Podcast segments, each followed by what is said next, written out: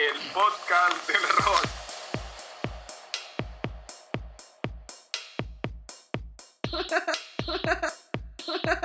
Mundo rolero. Marica, no le ocurrió el mejor nombre. Nombre por No hable como que. No sé, repitamos el audio. Funky guy. Ok. X, X, no, no salvar, no salvar. Bueno, bienvenidos a Mundo Rolero, el mundo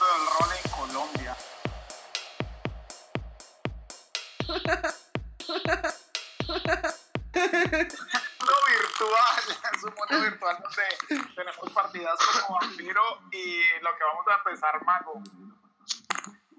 Ah, ¿Cuántos roleros sabemos en esta mesa? Conectados, cuatro. Cuatro. Sin contar al ST.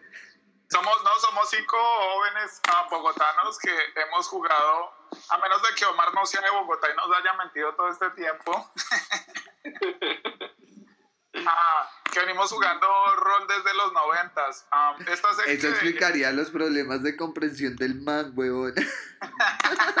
puede ser porque ah, usted sabe, cierto que las periferias de Bogotá tienen muy mala educación en cuanto al lenguaje.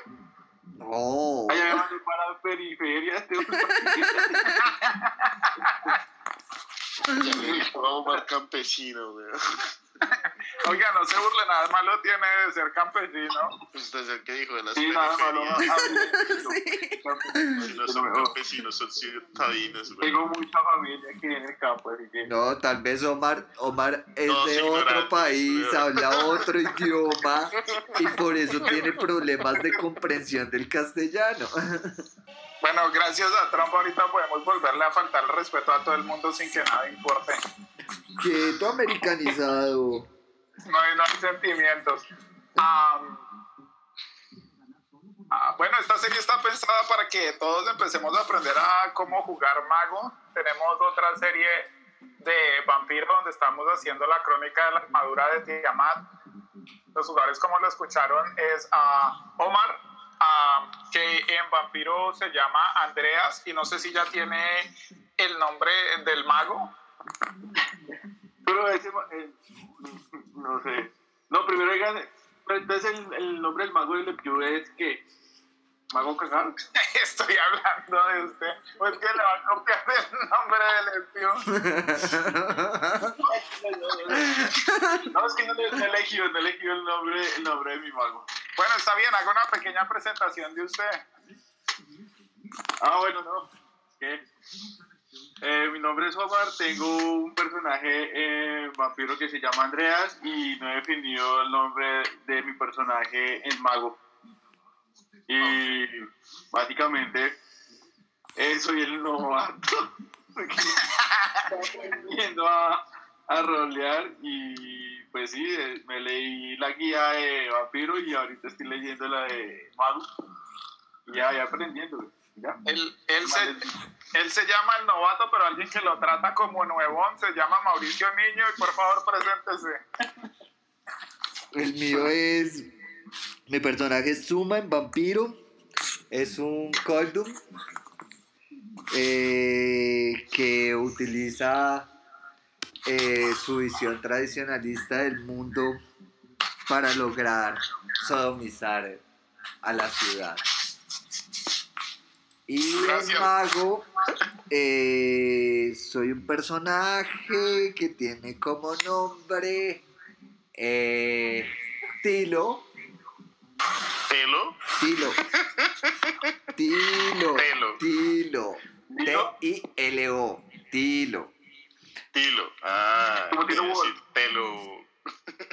Eh, y es un mago que todavía no les digo qué, qué clase de mago es o qué hace. ¿Qué tradición Pero, cumple? mm, Bueno, el que siempre interrumpe y quiere robarse el momento Yo soy del espectáculo. Sí, soy un el momento del Que espectáculo. tengo tres ojos. Fernando Velázquez. Se quiere robar el espectáculo, pero cuando es el turno de él se achanta. Les presento a. Fernando Soy Velázquez idiota. de Atabanza.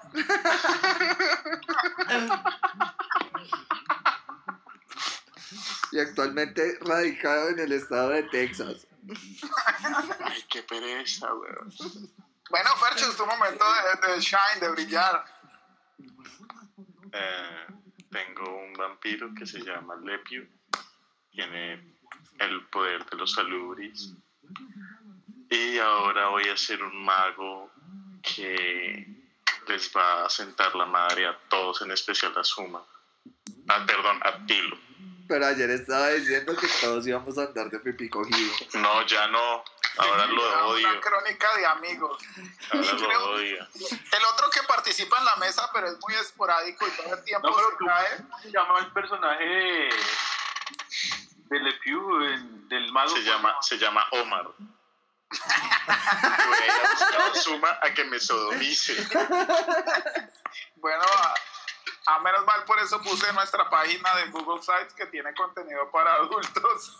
No, en serio, mi mago se va a llamar Omar ahora. Bueno, ah, creo que perdimos a Berna. Sí, no está por ahí. Bueno, hay, no. hay otro jugador, el, el Soco, alias del Berna. Más adelante, locos, nos seremos en el podcast y dejaremos que se presente. Ahora sí llegamos a la parte aburrida del podcast, que es a un poco de lectura que vamos a hacer para poder entender cómo se debe ver el universo mago. Pues venimos de un universo ah, de vampiro que es un poco más gótico. No sé si ah, alguno de ustedes ya tengan como una noción o ya hayan leído sobre mago y creen que pueden dar como una descripción de cómo ven la estética del universo los magos.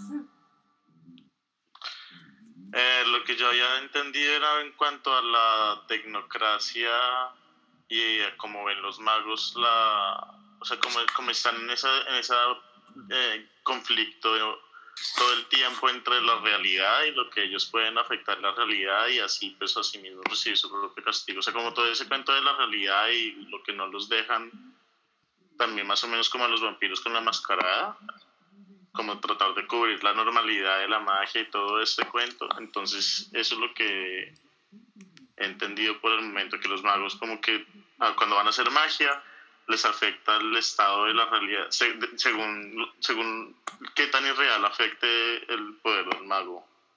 Es como, es como un intercambio equivalente, podría decirse, de los alquimistas. De fuera tal alquimista.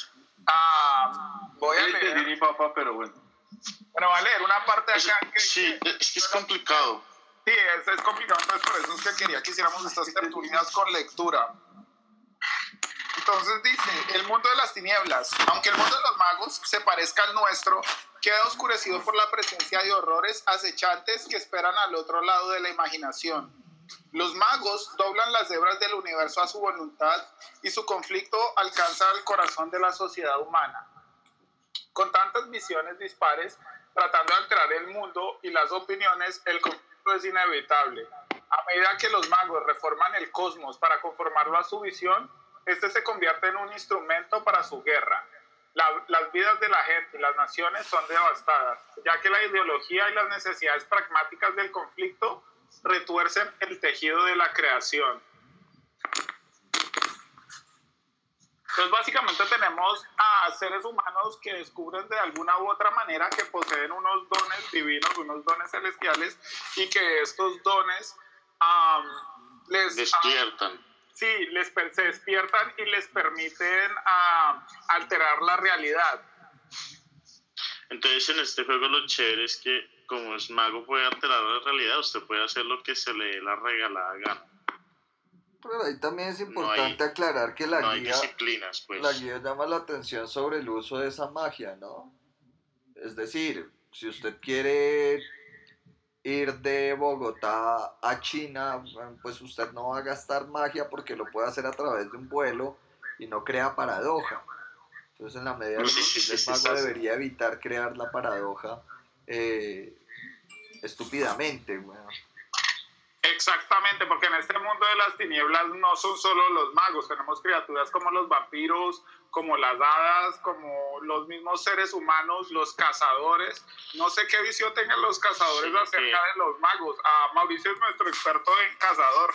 Mauro, ¿los cazadores tienen alguna visión en contra de los magos? Los cazadores son muy neutros, de hecho, con los magos. Con los magos casi no se meten porque finalmente los magos lo que buscan es preservar también a la humanidad, pues en su mayoría, ¿no? Eh, entonces ellos, ellos no, no entran, no hablan mucho de magos, de hecho, en los libros de, de cazador. Bueno, gracias. Ah, acá estoy mirando. Pues es que hay una, hay una secta, hay una tradición de magos que es como religiosa. De hecho, creo que ellos llegan a un punto a ser también como los cazadores, como utilizar una fe tan pura que les permite hacer ese tipo de magia santa. De hecho, los ¿Los de la magos, los magos, Hay una tradición que es de dioses y sí, sí, sí, que es como celestiales. de las religiones. Justamente Creo, que se no llaman los coros celestiales, pero no hablemos ahorita de tradiciones, hablemos de tradiciones más adelante. Estamos apenas como mirando el mundo según la visión de los magos y como la estética. Ah, Si se tiene el poder para cambiar el- la realidad, pues, ¿por qué no hacerlo? Ok, eso es lo importante. ¿Por qué no hacerlo? Porque crea conflicto. Y el conflicto es inevitable. Entonces nos dice que la, dice acá más abajo, voy a leerles otra parte donde dice gótico punk.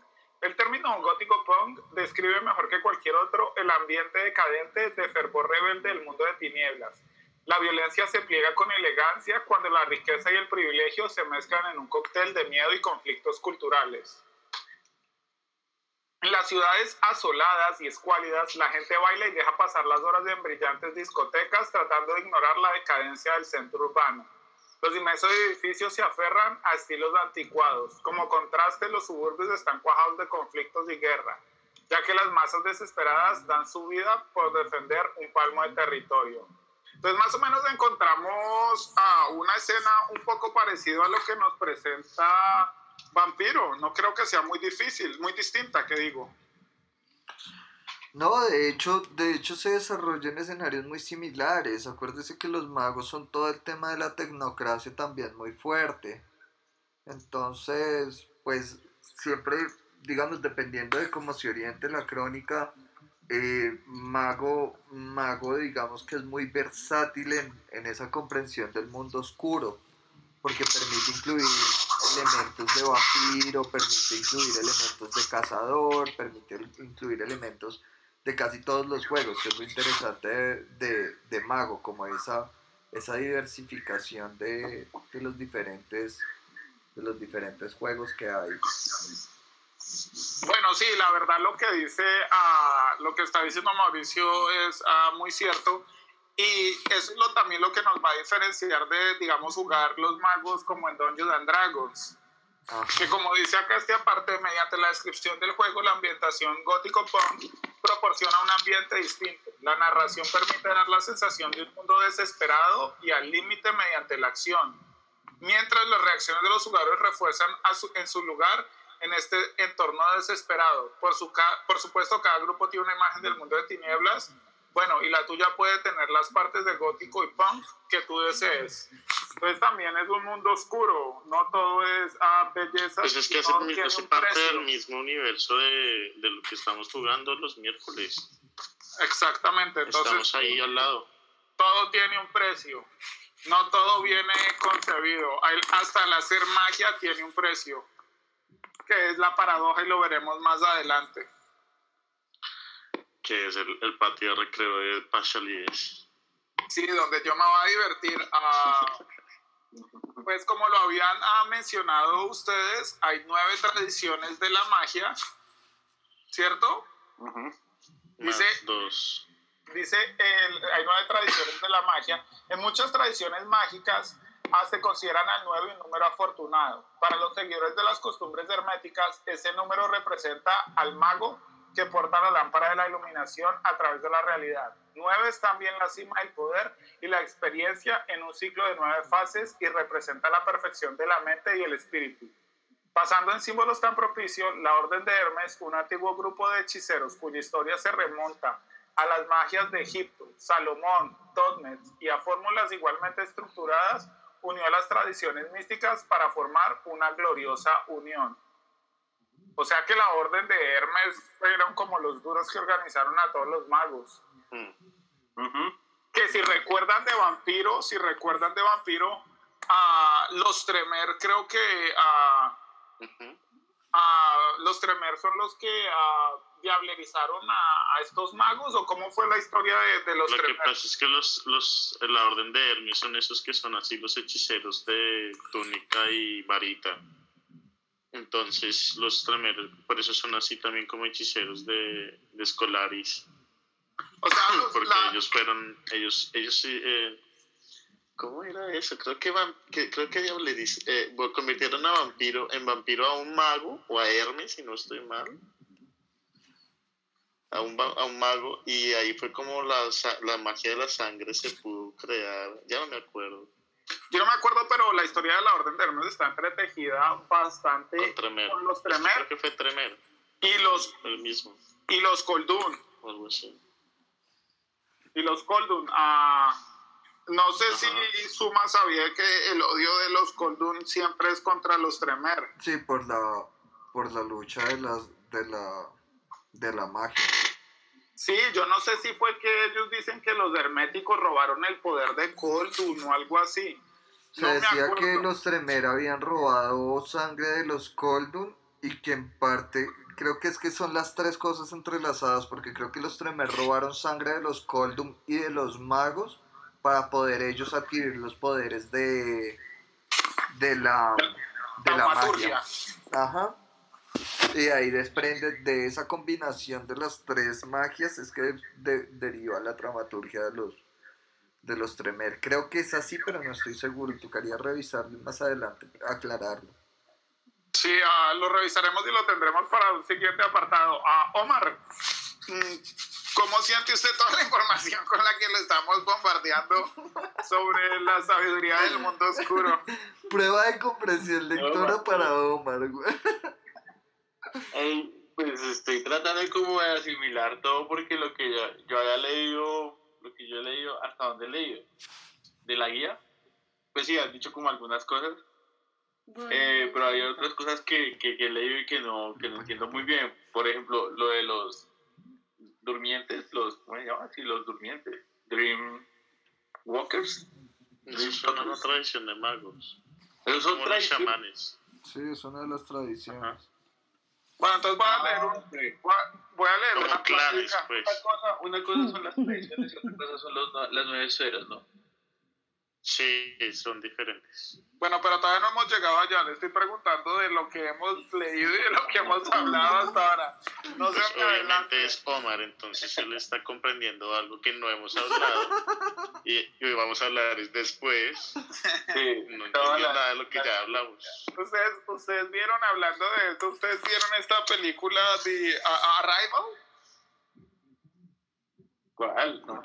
¿No vieron Arrival? Eh, con esta, la pelirroja, la de Superman y Batman, que, ya, que llegan los extraterrestres y los extraterrestres les dan a ella el regalo del lenguaje y con ese lenguaje como que se le reconfigura el cerebro a ella y puede ver distintas líneas de tiempo y de todo.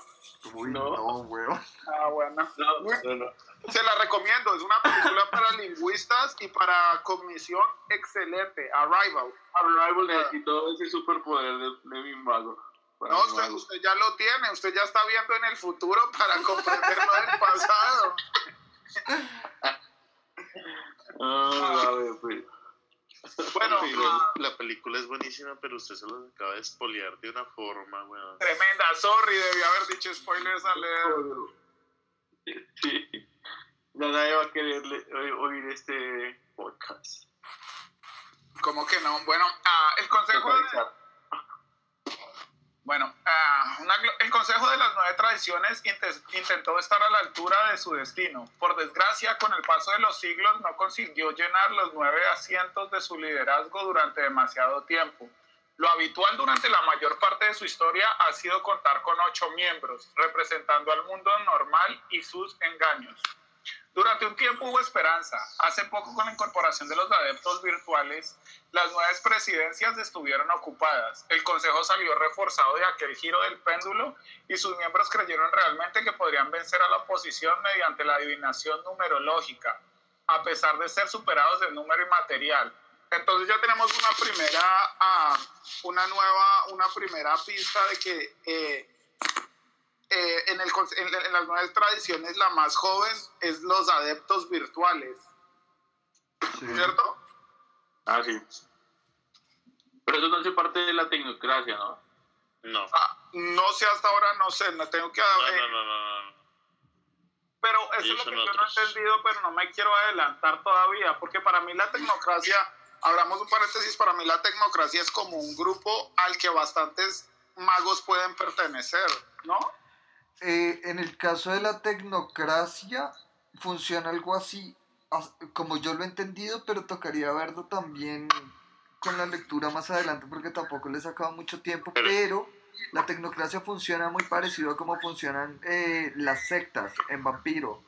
Entonces están las tres sectas clásicas de, los, de vampiro. eh, acá no sé cuáles serían las otras, pero la tecnocracia es una de ellas, cuenta como una secta. A Yo- la que, Para mí la tecnocracia me parecería como si fuera la camarilla. por eso, Pero es que más que la camarilla, ellos están, ellos afectan la realidad en sí. Ellos tienen un control sobre la realidad que está ahorita en- sobre todo el mundo, sobre la magia. Claro, pero lo que usted encuentra en, el, en la guía es que la tecnocracia tiene unas posiciones estilo, estilo la camarilla en términos de no se, se debe preservar esquemáticamente la tradición eh, y evitar que, Sí, que se rompa.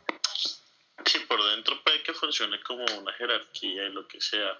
Claro, y de hecho, Pero, de hecho si usted pero en el- la de los virtuales son una tradición aparte, porque es que los, los de la tecnocracia tienen, un tienen una creencia diferente a la creencia que tienen los, los adeptos virtuales. Claro, porque la tecnocracia Vale. funciona igual que en vampiro. De acuerdo a la, o sea, usted de acuerdo al vampiro que tiene, a la clase de vampiro que tiene, usted se une a una secta o no. Bueno, digamos, Entonces, si su creencia es diferente, usted no puede eh, realizar los mismos hechizos que ellos tengan. claro, Aunque porque ellos, los hechizos de ellos son como más de ciencia. las esferas ¿Los de cambian. quiénes? sí. ¿Los de la tecnocracia o Sí, es como que ellos son los que hacen que la ciencia nos sea estamos adelantando, ya veo acá más abajo que vamos a hablar en Sí. ah, por culpa de Omar. Unión Tecnocrática, sí, sí. No, pero el que está, el que está profundizando es el FIU porque quiere. Bueno, entonces los magos se unieron, hicieron el Consejo de los Nueve, pero no entiendo cuál era, cuál, eh, ah, el, la, el objetivo de hacer el Consejo, cuál era. Era la unidad, ahí lo dice. Eh, el Consejo de las Nueve Tradiciones intentó estar a la altura de su destino, por desgracia, bla... No, espérame, ¿dónde está? No, dice acá abajo, era como protección mutu- mutua ante las amenazas externas Exacto. y como terreno neutral donde los magos de distintas tradiciones pueden intercambiar ideas o trabajar unidos para alcanzar metas comunes. Y era la alianza de las tradiciones místicas. Sí, para como crear para... un mundo en el que todos fueran libres para elegir su propio camino. Bueno, vamos a ver por qué se llama acá eh, tiempos turbulentos. El Consejo perdió la mayoría de sus líderes en una devastadora inva- invasión. Sus colonias más alejadas han perdido toda comunicación entre la Tierra y la celosía, entre los mundos material y espiritual. Es demasiado peligrosa como para cruzarla a la ligera. El consenso global se ha endurecido contra la magia mística, obligando a los magos de las tradiciones a recurrir a aplicaciones más sutiles de sus artes. Lo que es peor, nadie ha sabido nada de los viejos maestros y archimagos desde el último comunicado de Horizonte. Muchos de los que estaban en la Tierra simplemente se desvanecieron. Se han encontrado a unos pocos, pero la mayoría debe escapar de la Tierra, donde su mera existencia mágica puede incitar desastrosas consecuencias.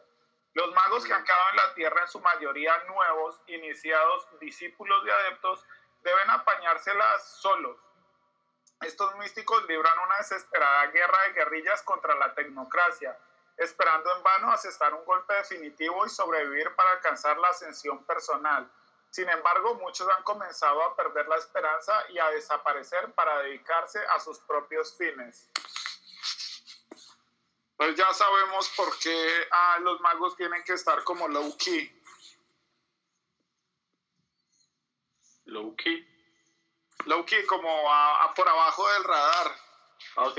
Ah, bajo perfil, bajo perfil. Sí, compa, eso, sorry, para los que no hablan inglés. bueno, O no entiende mi inglés tan machucado como a bajo perfil. No, no, está bien, está bien, está bien. Ahí, ahí, ahí voy. Los que no vieron Dragon Ball, weón. Inglés. Sí. Ah, Ahí ya meten lo de los títulos, ¿no? Eso, eso ya comienza a dar pistas para la creación. Ahí abajo también está como la tabla. Eh, en cuanto, así como hablamos de, de neonatos en, en Vampiro y de los antiguos, acá, acá digamos que hablamos de aprendices o iniciado, discípulo, adepto, maestro o archimago. Y de acuerdo, digamos que así como en Vampiro se, se funde, eh, digamos, esa, esa edad, esa, esa generación no solamente le da el título de, de- de neonato o, de anti, antidiluviano, eh, sino que también le da como la cantidad de puntos de sangre y el máximo de Una puntos que puede usar. Ahí, ahí que nosotros empezamos con el primero, ¿y ese cuántos puntos de esferas nos deja tener? Dos. Máximo segundo dos. qué es? entre una y dos.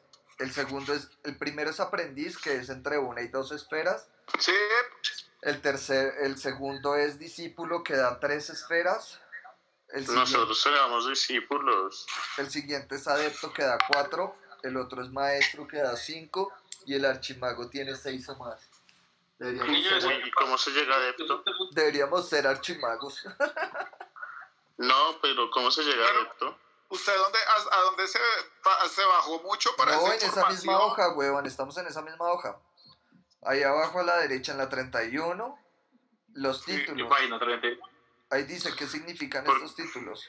A propósito, Oh, de- estos rangos reflejan la puntuación de las esferas. Porque podríamos ser eh, el, el- el segundo, pero subir al tercero. No, Pero van a aprender sí, sí. cómo vamos a, todos a empezar desde abajo, desde No, no. Desde el segundo para hacer algo chévere, ¿no? Soy una semana nomás. Pero y es Vamos que a todos poder los hacer lo magia. pueden hacer. Vamos a poder hacer magia chévere. Esferas 1 y 2, todos van a empezar desde aprendiz. Magia de dos, magia de dos es para idiotas. No sé, ah, ¿cómo lo sabe? Eso decíamos en Vampiro y ya tengo forma horrenda. Pero porque ya hemos jugado como cuatro meses. Deberíamos ser archimagos entonces. No, pues si Pues quieren, es que es sí. como un fanserver, güey. No, exactamente, no. Es entre más fueros es más difícil controlar la, la crónica. Por eso en, en segundo nivel está bien y que, No. de- y No, que no, no, no, proporcione para subir a adepto. No, no, no, gracias. En, una semana un como un, un ser un elegido, ¿no? No, y menos en una semana. Bueno, entonces el segundo nivel. Pero esos, esos, esas esferas son como que como la generación del mago o algo así o qué? Las Pero es que, la fíjese que acá- que usted puede acá también- un poder. Acá también hay algo importante y es que en ese subtítulo de rangos y, y títulos eh, aclaran que, que se sube es por el dominio, por el control que se tenga de las esferas. Es decir, acá no existe la dolarización como en vampiro que usted tiene que matar a otro vampiro, sino Ajá. el control que usted ¿Y logra el sobre dominio? esferas. Dice, el método más común para ganar un título es tener aptitud con una o más esferas. Un mago recién despertado suele ser considerado aprendiz o iniciado, haya recibido instrucción o no. Cuando demuestre mayor control de una esfera, será elevado al rango de discípulo. De ahí llegará al nivel de aprendiz. El rango de exaltado de maestro se concede a aquellos magos que logran la el mayor control sobre una esfera, uno que alcanza un, enfren- ¿Y cómo se controla una esfera? un refinamiento legendario del control de la magia, recibe el, el me imagino, esperen, miramos a ver. O sea, es el SP el que le dice a uno si subió o no. Según los hechizos que uno haga, si le gustan a él. Entonces, como de este, de este universo del mundo oscuro colombiano en Bogotá, gracias y elegido democráticamente por ustedes, voy, Sí, democrático. voy a, Ustedes serán mis jugadores y se callan. sí los llamé y les dije, está obligado a jugar. está obligado a jugar. Ah, bueno, entonces ya sé, voy a dar dos premios para la semana del rol. La primera es que a su mago, el mago que logre triunfar o si triunfan en grupo, no sé cómo lo vayan a hacer o cómo, a, pasará de ser de aprendido iniciado a discípulo. Bueno, para No, que vaya eh, una pausa como información casual que no debería darles y debería dejar que, que la leyeran explícitamente, pero que les voy a dar. Eh, y es que- Oye, un momento, un momento. Esto es un momento muy bueno porque ah, Zuma es conocido por ser malévolo y está haciendo un acto de bondad. Algo escondido tiene que estar ahí. Divers- diversas tradiciones, tomen nota, cuentasueños, verbena y adeptos virtuales, por ejemplo, no conceden rangos de ningún tipo.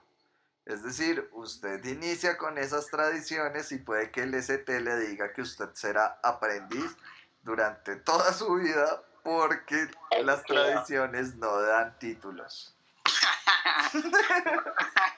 Yo sabía que no era todo bueno. Me están dando ideas para que sí. con Pero, de todas. formas ahí la cuestión para aumentar una, una esfera es eh, qué tan domino, dominio tenga sobre la esfera. Entonces, si usted hace Bueno, pero estamos hablando de esfera esferas y todavía no hemos llegado, no hemos dado ni un sí, ejemplo pero de esferas. título en, en esas, Esperemos, en estamos hablando-. Bueno, apenas estamos hablando de esto y no sé por qué no hemos hablado de esferas. Yo, el libro está un poquito desorganizada. ¿Qué son las esferas?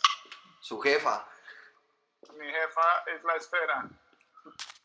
le pido que son las esferas. Sí, por favor. Las esferas del dragón. No, las esferas luego no, no es la, la, la, el número de partes en que está dividida como la realidad. Entonces la realidad está dividida en nueve esferas. Algo así. Creo que sí, eso decía, pero yo no veo por qué acá no están explicando qué son las esferas en el texto. Deberían explicarlo. las esferas, las esferas como tal, sí es, sí es eso, son como todos los elementos que usted modificar la realidad, el universo.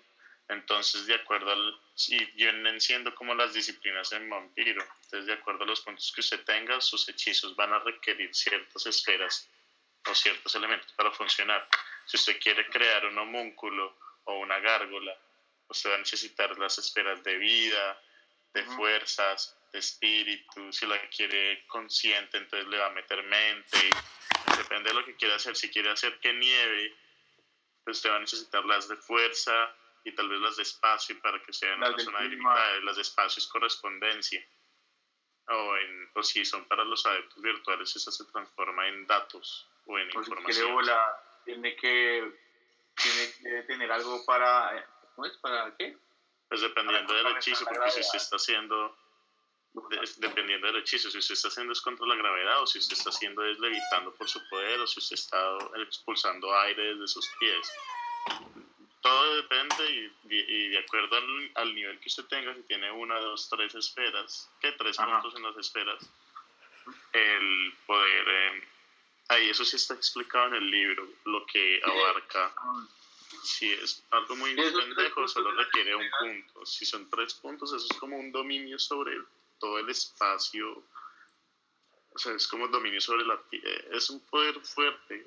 Pero es que eso está clasificado en el libro. ahí sí toca Cada una de las nueve esferas de la magia describe una llave fundamental de la realidad. Estudiando las esferas, un místico obtiene poder sobre ella. El mago podrá realizar proezas de voluntad que, plega- que plegarán a las esferas a sus caprichos. Combinando estos campos, el personaje podrá afectar a secciones mucho más amplias de la realidad. Todos los magos comienzan con un círculo en una esfera especializada, que es la mejor, la mejor, que es la que mejor comprenden y con la que tienen una mayor afinidad. Esta especialidad queda determinada por la tradición, por la tradición y facción del personaje. Consultar el capítulo 2. Además, podrá gastar 5 círculos adicionales para mejorar las esferas del personaje. Pero espera un poco. La puntuación de ninguna esfera puede exceder el arete del personaje. De modo que primero deberás gastar puntos gratuitos. Bueno, aretes si quieres saber. Algunos huérfanos, en especial los huecos, no tienen esferas especializadas. Estos personajes las aprenden todas del mismo modo, recibiendo seis círculos en las esferas que deseen. Es decir, usted puede tener, usted inicia con una esfera especializada de acuerdo a su tradición y de ahí en adelante usted puede meterse, si son, si Sí, iniciamos que como gastar un aprendiz. punto según la tradición que use. Ujú. Pero hay algo de lo que diga el, del poder, según si tiene uno, dos o tres puntos. Mm, espéreme a ver. Bueno, eso lo veremos más adelante, no nos adelantemos Si es que esto todavía. está largo. está- El libro después viene, el libro después lo que viene a explicarnos es un poco sobre la jerga, como el lingo que se utiliza en el mundo de los magos y cómo el mundo de los magos está un poquito más abierto que el de los vampiros porque muy vampiro, muy poco vampiro puede atravesar la umbra. Entonces el mundo de, de, de- en el mundo vampiro no sabemos a qué hay más allá de la celosía, de la penumbra o del mundo astral, aunque hay vampiros que pueden utilizar y comunicarse con los espíritus y con criaturas de otros mundos como el en realidad ah, no sabemos qué está más allá del horizonte. Yo sí lo sé. Entonces sí, ah, eso es una cosa que me parece chévere y, que le va a dar ah, como espacio al más uso de la imaginación y al más a, a usar más imaginación de que los magos ah, cuando se habla de realidad en los magos no es la misma realidad en que vivimos porque hay otros mundos y pueden como irse a otras realidades. Dice, como, dice como la umbra parece tener correspondencia con la Tierra, es probable que se extienda por el espacio hacia otros mundos. ¿Quién sabe lo que hay en realidad ahí afuera? Oh, qué cool. O sea, yo podría ir a Marte desde la Umbra. Acá dice, sí, tierras alternativas, un estilo de Marte gobernado por bichos verdes de cuatro brazos, un ser demente y humoteante. También eso le sirve a uno como storyteller o a ustedes como jugadores para explorar más la imaginación. Pero hay, hay como varias capas de, de umbra, ¿no? Eh, hay umbra media, umbra baja. alta Sí. umbra. Acá está, acá está explicada y la primera capa es la celosía, que como lo hemos visto ya en ciertas jugadas de rol, a Suma es capaz de eh, rasgar la celosía. ¿Qué más, qué más, qué más, qué más tenemos? Ah, no, yo creo ya después vienen unas terminologías. que Pero no hay, una, no hay un apartado que explique lo del avatar. Porque yo lo entiendo, pero me gustaría saber qué dice el libro. Todavía no, todavía no veo ah, un apartado que diga nada sobre el avatar, la verdad. Ya sabemos por qué hicieron una edición más nueva. Ah, la verdad, para todos los que nos estén oyendo, si todavía siguen ahí después de esta charla tan ñoña y mamerta, ah, no estamos utilizando la versión 20 porque no se consiguió en español. Estamos Es la tercera usando edición. sí, la tercera edición. Entonces ya podemos ver que ah, está un poco desorganizada y empieza a hablar cosas que ni ellos mismos explican antes. Eh, Lepiu, hay una parte donde hablan de esencias del avatar. Oh. Aunque normalmente se ve al avatar como a un fragmento de energía cardinal con la conciencia y las motivaciones de sus previas encarnaciones, no se puede negar que parece tener ciertas características intrínsecas. Los magos clasifican a los avatares de acuerdo a estas diferencias, eh, englobándolos en categorías amplias. Como sucede con todas las cosas mágicas, existen numerosas opciones sobre la verdadera naturaleza de estos elementos y sobre su catalogación. A pesar de todo, casi todos los magos están de acuerdo en cuatro direcciones generales. Dinámica, patrón, primordial y buscadora. Sí, eso es lo que no había entendido bien. Eso es lo que eso se tiene que poner ahí en la hoja, ¿no? Al, al- arriba. Creo que sí, ah, la verdad no tengo ahorita completo Pero ¿eso saben dónde puede estar? En, en la misma en la misma creación del personaje hay una Cito, ¿cómo síntesis. está mi viejo?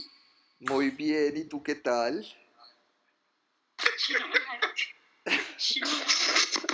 ¿Quién es esa señora que está arruinando mi podcast? Seguridad, sáquenla, por favor. Y corta. Seguridad, sáquenla, por favor. Es. Espérame, busco.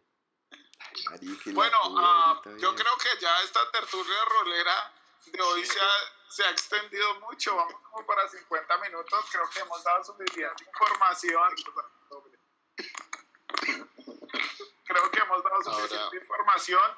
Entonces yo creo que nos encontramos dentro de ocho días para hablar sobre las nueve tradiciones y ah, Pero que ya, las, que ya las sepamos lo que cada uno quiere tener, weón. Como para que solo expliquemos lo que cada uno quiere, porque para poner a explicar las nueve. Pues voy No, a... mierda. Oye, Pero ya las tenemos que saber, weón. Pero sí Sí, es pero bueno que- explicar un poco las nueve tradiciones, weón. Sí, porque recuerde que esto no es solo para usted, sino posiblemente por alguien que quiera empezar a jugar en Ah, nuestra ya, ya, ya, ya, sí, sí, sí. Que alguna vez de pronto se interese. No sé si ustedes de pronto en el futuro también se interesan en dirigir una crónica de En, mago en así. resu- en resumen, Socra no tiene que leer, se, se, salvó. Sí. En resumen, Omar y Sócrates les estamos haciendo un resumen del libro y un poco de los conceptos místicos de este mundo de las tinieblas. Pero ya, yo he ido leyendo, lo he- ya he ido leyendo, igual se les agradece la, la aclaración de los cosas. yo la verdad no he leído. Toca, toca encontrar la parte del, del, alcance de los poderes según las, el nivel de las esferas. Bueno, pues mañana cuando se encuentre en Eso está. Pilates, el mejor Pilates de Bogotá, donde usted puede conseguir cuerpos de oro como los de los maricas de Cartagena. Literal. Ah, puede ponerla en, el, en, el, en los speakers si tiene sonido, porque supongo que tiene un muy buen sonido, donde tiene sonidos relajantes para las clases de meditación que dan las tardes. Muy buenas, por cierto. Eh, puede Funcionales, sí. escuchar la tertulia rolera de hoy.